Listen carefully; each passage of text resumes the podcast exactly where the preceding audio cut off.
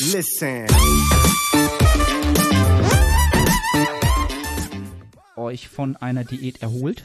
Ja, denn das ist das Wichtigste. Ihr sollt euch von dieser Diät erholen und euch in die ideale Ausgangslage bringen. Ja, ideal heißt hormonell, psychologisch, ähm, von eurem Essverhalten, äh, von dem, was ihr an Kapazitäten körperlich und geistig am Tag in eure ähm, entsprechenden Körperkompositionsziele steckt, in die ideale Ausgangsposition zurückkehren. Das ist der Fokus, den ihr haben solltet nach einer Diät. Und entsprechend aus meiner Sicht, wie gesagt, der Food Focus ist da ein sehr, sehr guter Faktor, an dem ihr ausmachen könnt, wo ihr steht. Ja? Ihr solltet diesen langsam, aber sicher aus diesem Zehnerbereich transferieren, wenn es jetzt mal ganz schlimm war. Ja, nach 20 Wochen, wie gesagt, nach der letzten Mahlzeit, der eine oder andere wird es kennen, die Wettkampfathleten auf alle Fälle. Ihr denkt nach der letzten Mahlzeit schon daran, wann gibt's wieder was zu essen und was esse ich. Und switcht im Kopf Mahlzeiten und was in die Mahlzeit reinkommt und so weiter. Das wäre halt ein 10 auf der Skala. Ne? Fully, full, fully, full, fully, fully, fully, fully, komplett food, food fokussiert, Nahrungsmittelaufnahme fokussiert.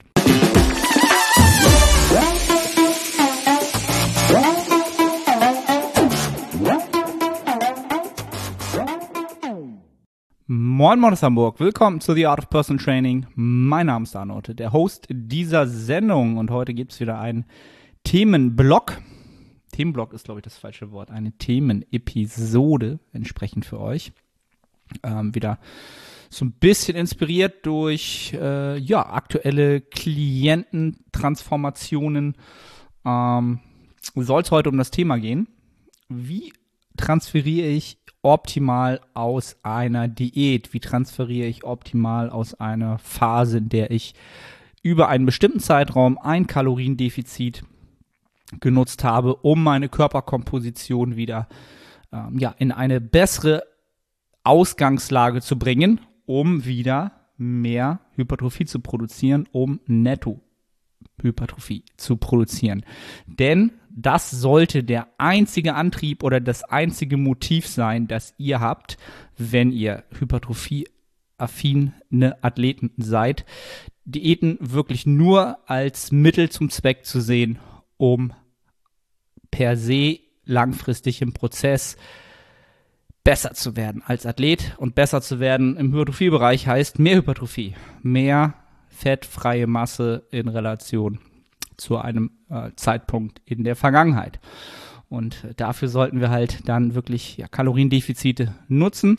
Und da kann man jetzt natürlich ganz, ganz verschiedene Arten von Diäten heranziehen. Ja, also jetzt um mal mein Beispiel zu nehmen, ich komme jetzt natürlich aus einer Wettkampfdiät das ist natürlich das Extremste einer Diät, ähm, wo man sich äh, in einen Körperfettbereich bringt, ja, wo jetzt der Antrieb ausnahmsweise nicht es ist, ja, mehr Nettohypertrophie danach zu produzieren, sondern wirklich einmal zu schauen, was man über die letzten Jahre halt ähm, ja wirklich an Add-ons, Upgrades am Körper kosmetisch kreiert hat, ähm, und das natürlich im Wettkampfszenario äh, verglichen mit anderen Athleten. Einfach mal ja, einfach mal als gut, ähm, das Ganze äh, ja als einen weiteren Aspekt dieses Sports zu sehen, wenn man halt ähm, ja diesen Wettkampfgedanken hat.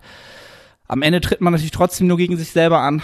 Ähm, ja, aber das ist jetzt mal eine äh, Diät, die ich ähm, grundsätzlich da außen vornehmen würde. Ja, da gibt es jetzt natürlich auch zwei Varianten. Es gibt die Recovery Diet, in der es darum geht, wie der Name schon sagt, möglichst schnell zu ja, regenerieren und wieder in einen ähm, körperlichen Status zu kommen, in dem man wieder möglichst schnell netto ja, in äh, Bereiche kommt, in denen man wieder Fortschritt machen kann.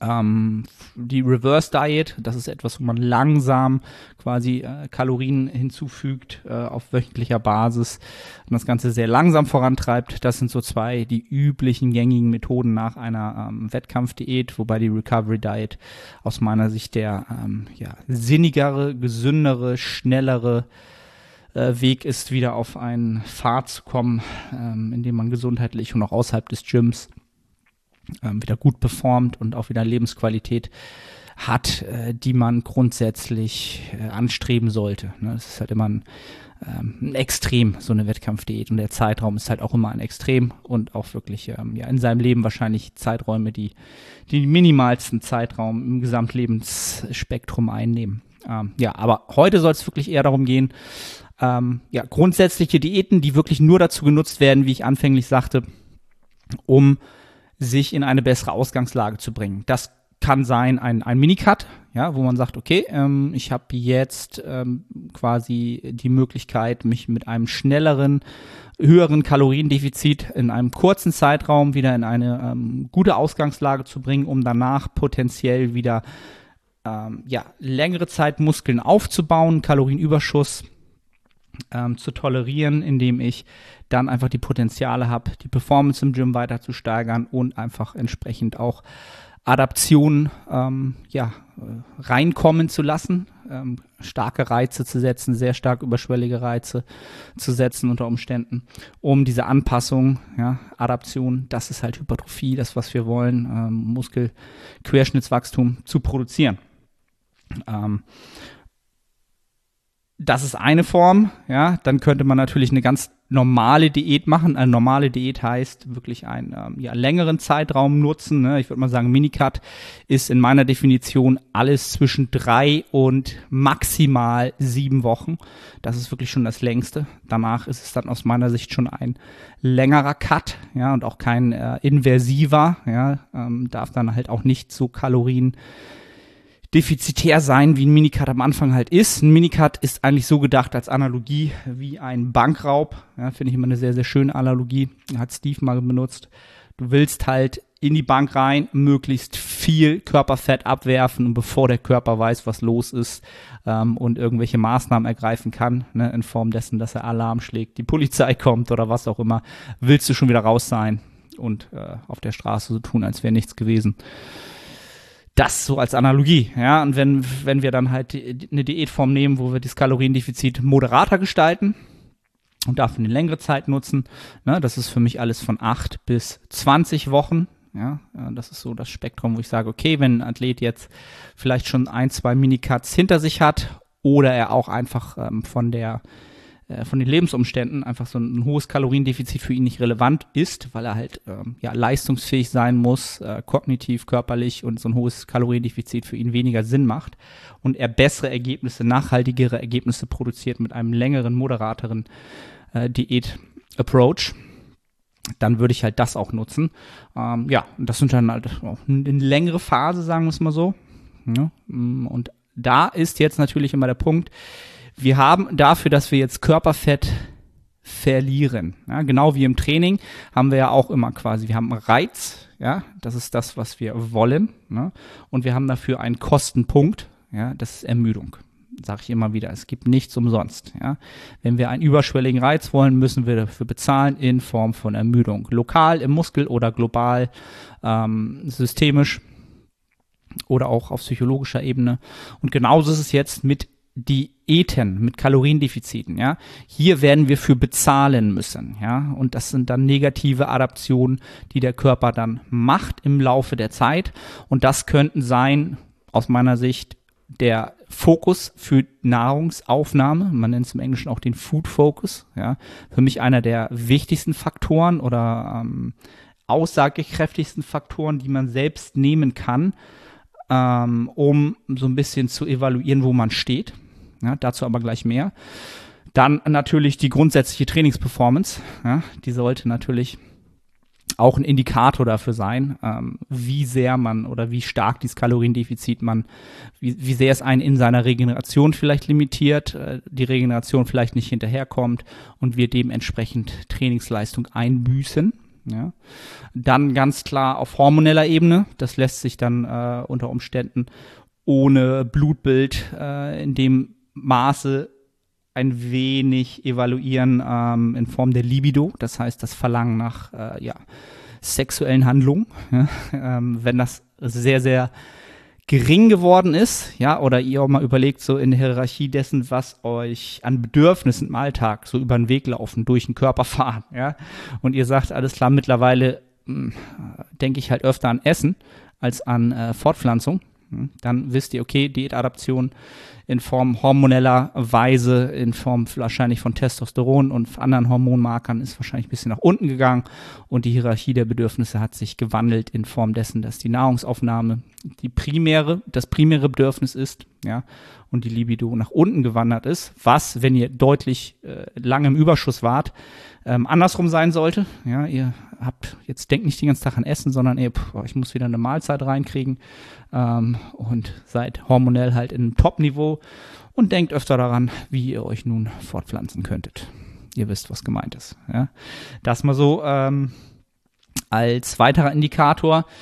Ähm, was kann man dann noch nehmen als, als Indikator für ähm, die entsprechenden ähm, Diätermüdungssymptome? Das sind für mich so die, diejenigen, die man am, ja, wie soll ich das sagen, ist natürlich immer subjektiv, aber wenn man sich das Ganze täglich versucht mal zu reflektieren, ja, und sich das Ganze auch ähm, monitor, das heißt, sich das wirklich aufschreibt, sich eine Skala nimmt, ja, von 1 bis 10, würde ich sagen, damit man auch genug Nuancen hat, ja, und sagen, okay, eins ist halt, ähm, Food Focus ist gar nicht da, ja, ich denke überhaupt nicht an Essen und zehn ist halt, ich denkt nach der letzten Mahlzeit, nach dem letzten Bissen schon daran, wann ich endlich die nächste habe. Das wäre eine 10. Und wenn ihr das wirklich konstant mal ähm, euch täglich aufschreibt, wo ihr da steht, dann könnt ihr auch diese Tendenz sehen. Ja, und das würde ich für alle diese Parameter machen.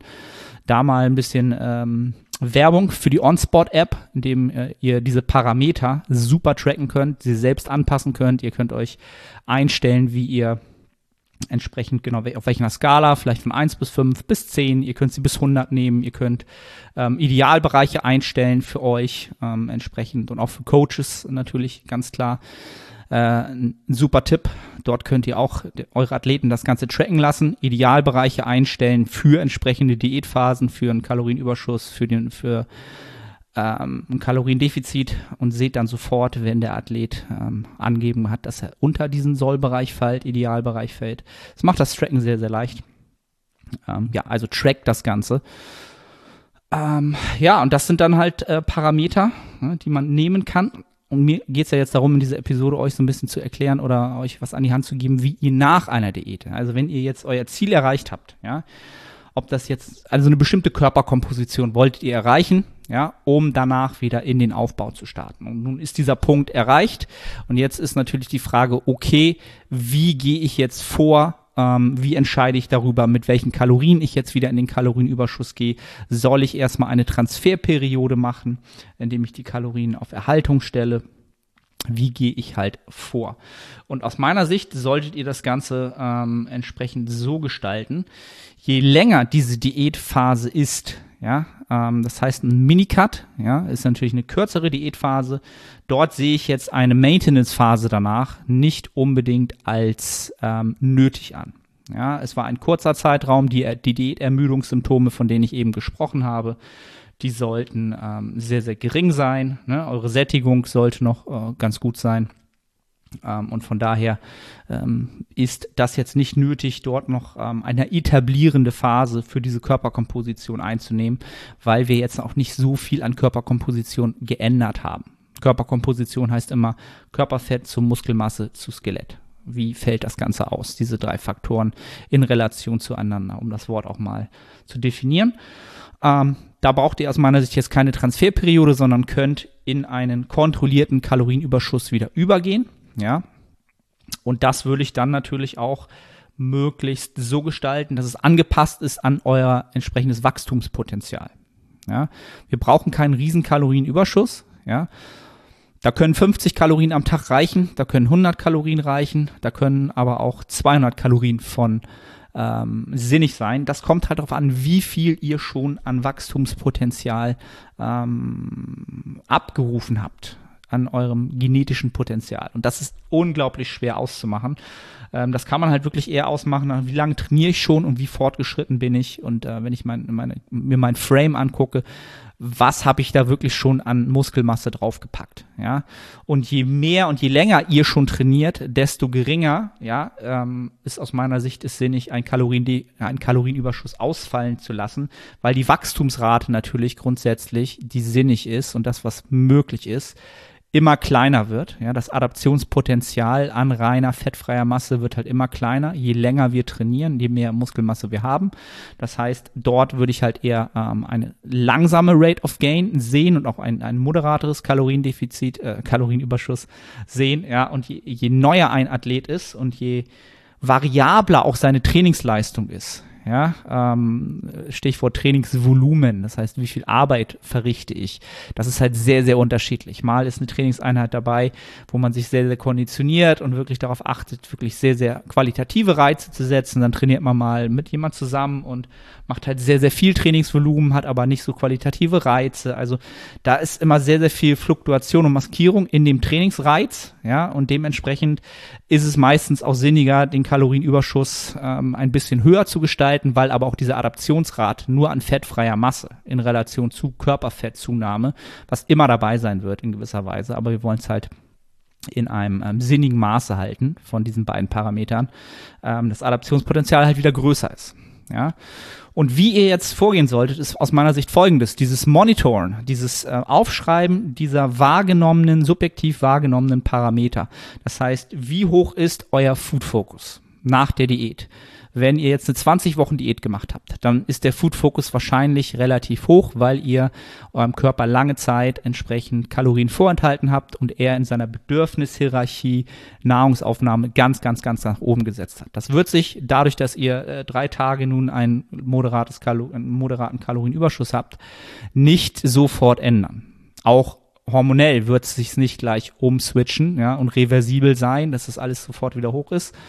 Ähm, also aus meiner Sicht könnt ihr mit dem Faktor Food Focus am besten darüber, äh, wie soll ich das schon, entscheiden, ob ihr euch von einer Diät erholt. Ja, denn das ist das Wichtigste. Ihr sollt euch von dieser Diät erholen und euch in die ideale Ausgangslage bringen. Ja, ideal heißt hormonell, psychologisch, ähm, von eurem Essverhalten, äh, von dem, was ihr an Kapazitäten körperlich und geistig am Tag in eure ähm, entsprechenden Körperkompositionsziele steckt, in die ideale Ausgangsposition zurückkehren.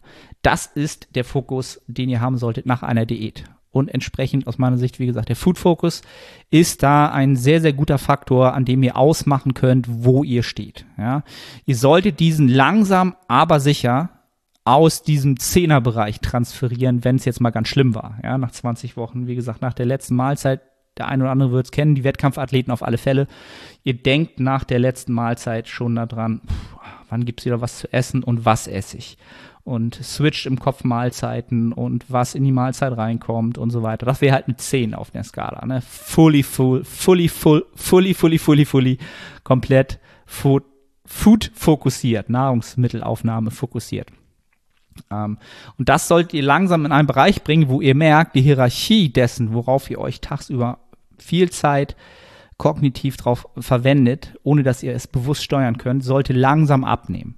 Ja, und dann in einen Bereich kommen, wo ihr die Nahrungsaufnahme äh, merkt, dass das etwas ist, was in den Hintergrund rückt. Ja, von dem, wo ihr euch am meisten darauf konzentriert, sondern ihr rückt den Fokus, der Fokus rückt weiter und weiter darauf, was ihr im Training leisten könnt, ob ihr ready seid, ob ihr ähm, entsprechend die Readiness fürs Training, das heißt körperlich und mental euch aufs Training freut, dass ihr leisten wollt, dass ihr qualitativ was leisten wollt, dass ihr entsprechend euch in, da in die Richtung entwickelt und die Nahrungsaufnahme nur noch ähm, etwas wird, was diese Kapazitäten pro Tag deutlich weniger in Anspruch nimmt und in den Hintergrund rückt. Ja, das ist aus meiner Sicht das, was nach einer Diät ähm, am wichtigsten ist ähm, zu kontrollieren.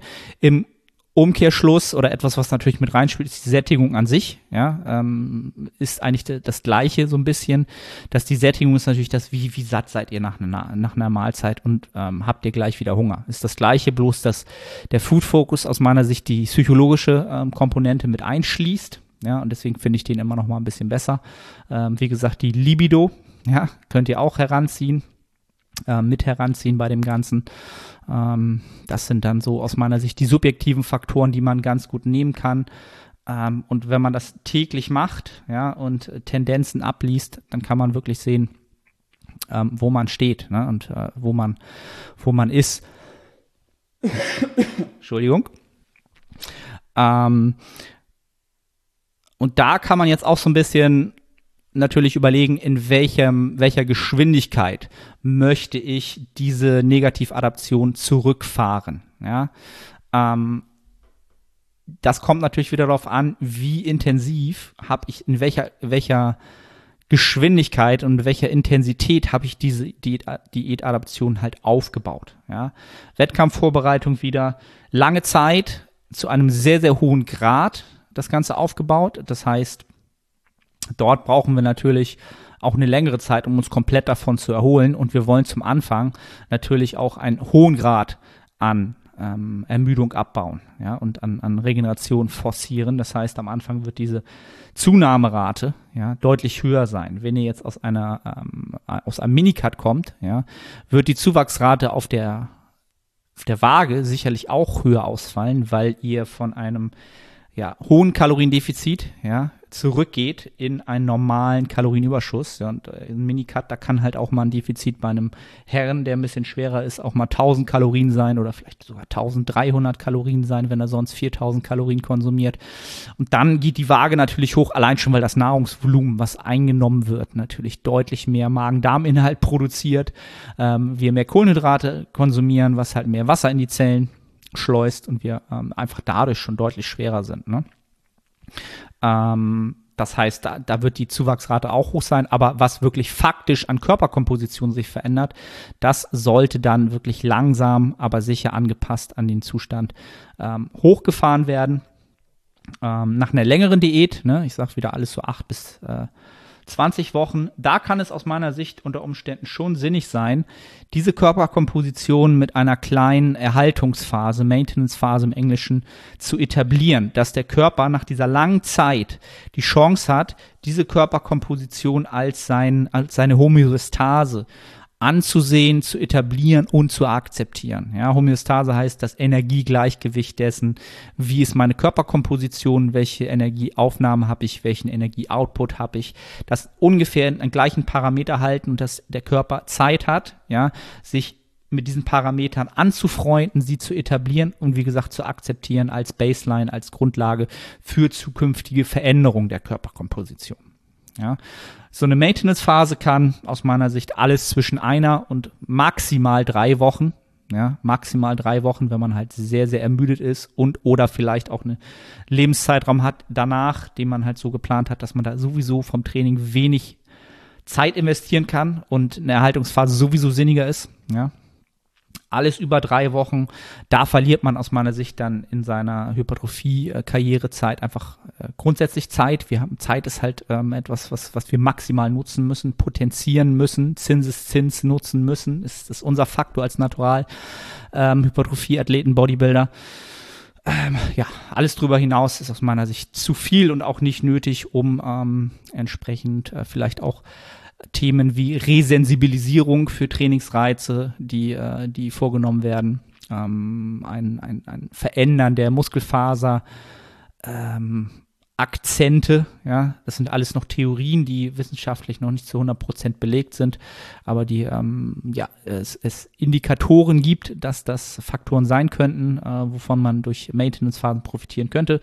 Äh, da würde ich jetzt aber noch nicht mehr als drei Wochen investieren, weil es halt alles noch nichts Hand und, Hand und Fuß hat ja, aus meiner ähm, anekdotischen Evidenz, ja, aus meiner Erfahrung heraus mit vielen Athleten und auch mit mir selber, ähm, ist das etwas, wovon man mittelfristig und vor allen Dingen langfristig durchaus profitiert, weil man auch auf mentaler Ebene, auf psychologischer Ebene einfach mal ein bisschen sich zurückzieht aus diesem Fokus und aus diesem Vollgas-Modus. Ja, ich gehe jetzt ins Training und gebe Vollgas.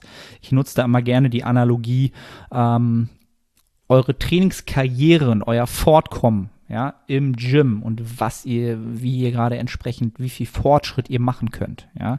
Als Analogie nehme ich halt immer eine Reise, ja, ein Zeitraum. Ihr sagt jetzt alles klar, die nächsten neun Monate möchte ich halt maximal Muskeln aufbauen und das ist der Startpunkt und in neun Monaten ist das Ziel, ja. Und diese Reise nehmt ihr jetzt an als Analogie mal quasi als eine Autofahrt, ja. Und ihr fahrt los, ja, und fahrt auf die Autobahn ja. Und jetzt geht es darum, diese Reise so zu gestalten, dass ihr auf der Reise möglichst viel an Impressionen mitnimmt, dass ihr diese Reise so ähm, nutzt, dass ihr von A nach B kommt, ja, und das möglichst sicher und nachhaltig. Ja, sicher und nachhaltig. Das heißt, ihr werdet auch nicht auf die Autobahn, wenn ihr jetzt auf die Autobahn fahrt, ja, und die Autobahn ist sehr, sehr stark belebt am Anfang, weil ihr noch gar nicht ähm, entsprechend das Setup habt für verschiedene Übungen etc. Ja, das mal so als Analogie. Ihr, ihr müsst euch erstmal vom Setup akklimatisieren, ihr müsst die idealen Gewichte rausfinden, ihr müsst ähm, die Technik rausfinden. Ihr versucht aber gleich auf die linke Spur und 200 Richtung Ziel zu fahren. Ähm, dann werdet ihr sehr, sehr schnell einen Unfall bauen oder es wird euch enorm anstrengen, euch so zu fokussieren, dass ihr links, rechts an allen vorbeifahrt, an diesen ganzen Hürden und an diesen ganzen ähm, ja, Autos, die in Form dessen daherkommen, dass ihr da erstmal Zeit investieren müsst, müsst, um sicher an diesen vorbeizukommen. Und ähm, ja, Na, also ihr versteht, was ich meine. Guckt, was euch entsprechend, äh, welche Geschwindigkeit ihr aufnehmen könnt, was sinnig ist, um vom A nach B zu kommen. Ne?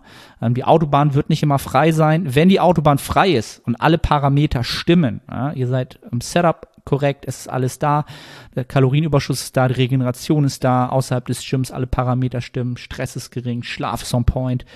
Die Autobahn ist quasi frei. Linke Spur, 200 Gaspedal durchdrücken, solange das so läuft. Es werden aber auch wieder ähm, entsprechend äh, Punkte kommen, wo ihr durch dieses schnelle Fahren ihr euch so ermüdet, durch dieses hy hyper fokussiert sein, konzentriert sein. Ne? Ihr kennt das, wenn ihr Auto fahrt, sehr, sehr schnell fahrt, müsst ihr euch sehr konzentrieren. Das kostet Ermüdung kognitiv, vor allen Dingen auf psychologischer Ebene und natürlich auch körperlich. Und körperlich ist dann das Beispiel das Auto. Ihr verbraucht halt sehr, sehr viel Benzin. Die Verschleißteile werden ähm, stark belastet. Ne? Ähm, wenn ihr dann mal bremsen müsst, dann ne, aus 200 aus voll in die Bremsung in die Bremsung, in die Bremsen treten, verschleißt halt viel.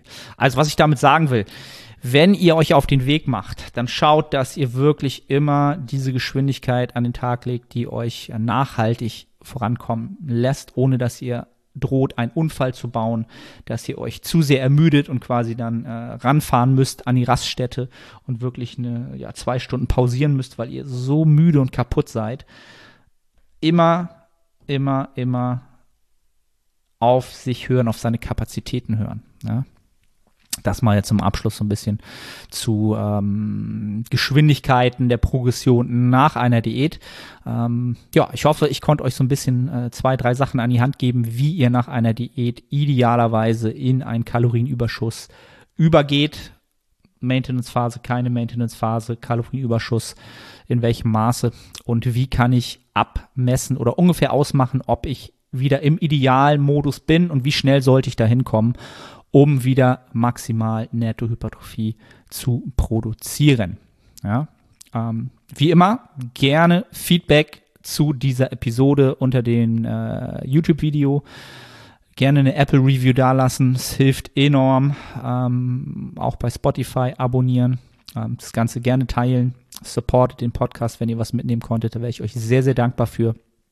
Und dann, ähm, ja, bleibt mir wieder nichts anderes als zu verbleiben bis zur Episode, die als nächstes kommt. Ciao, ciao.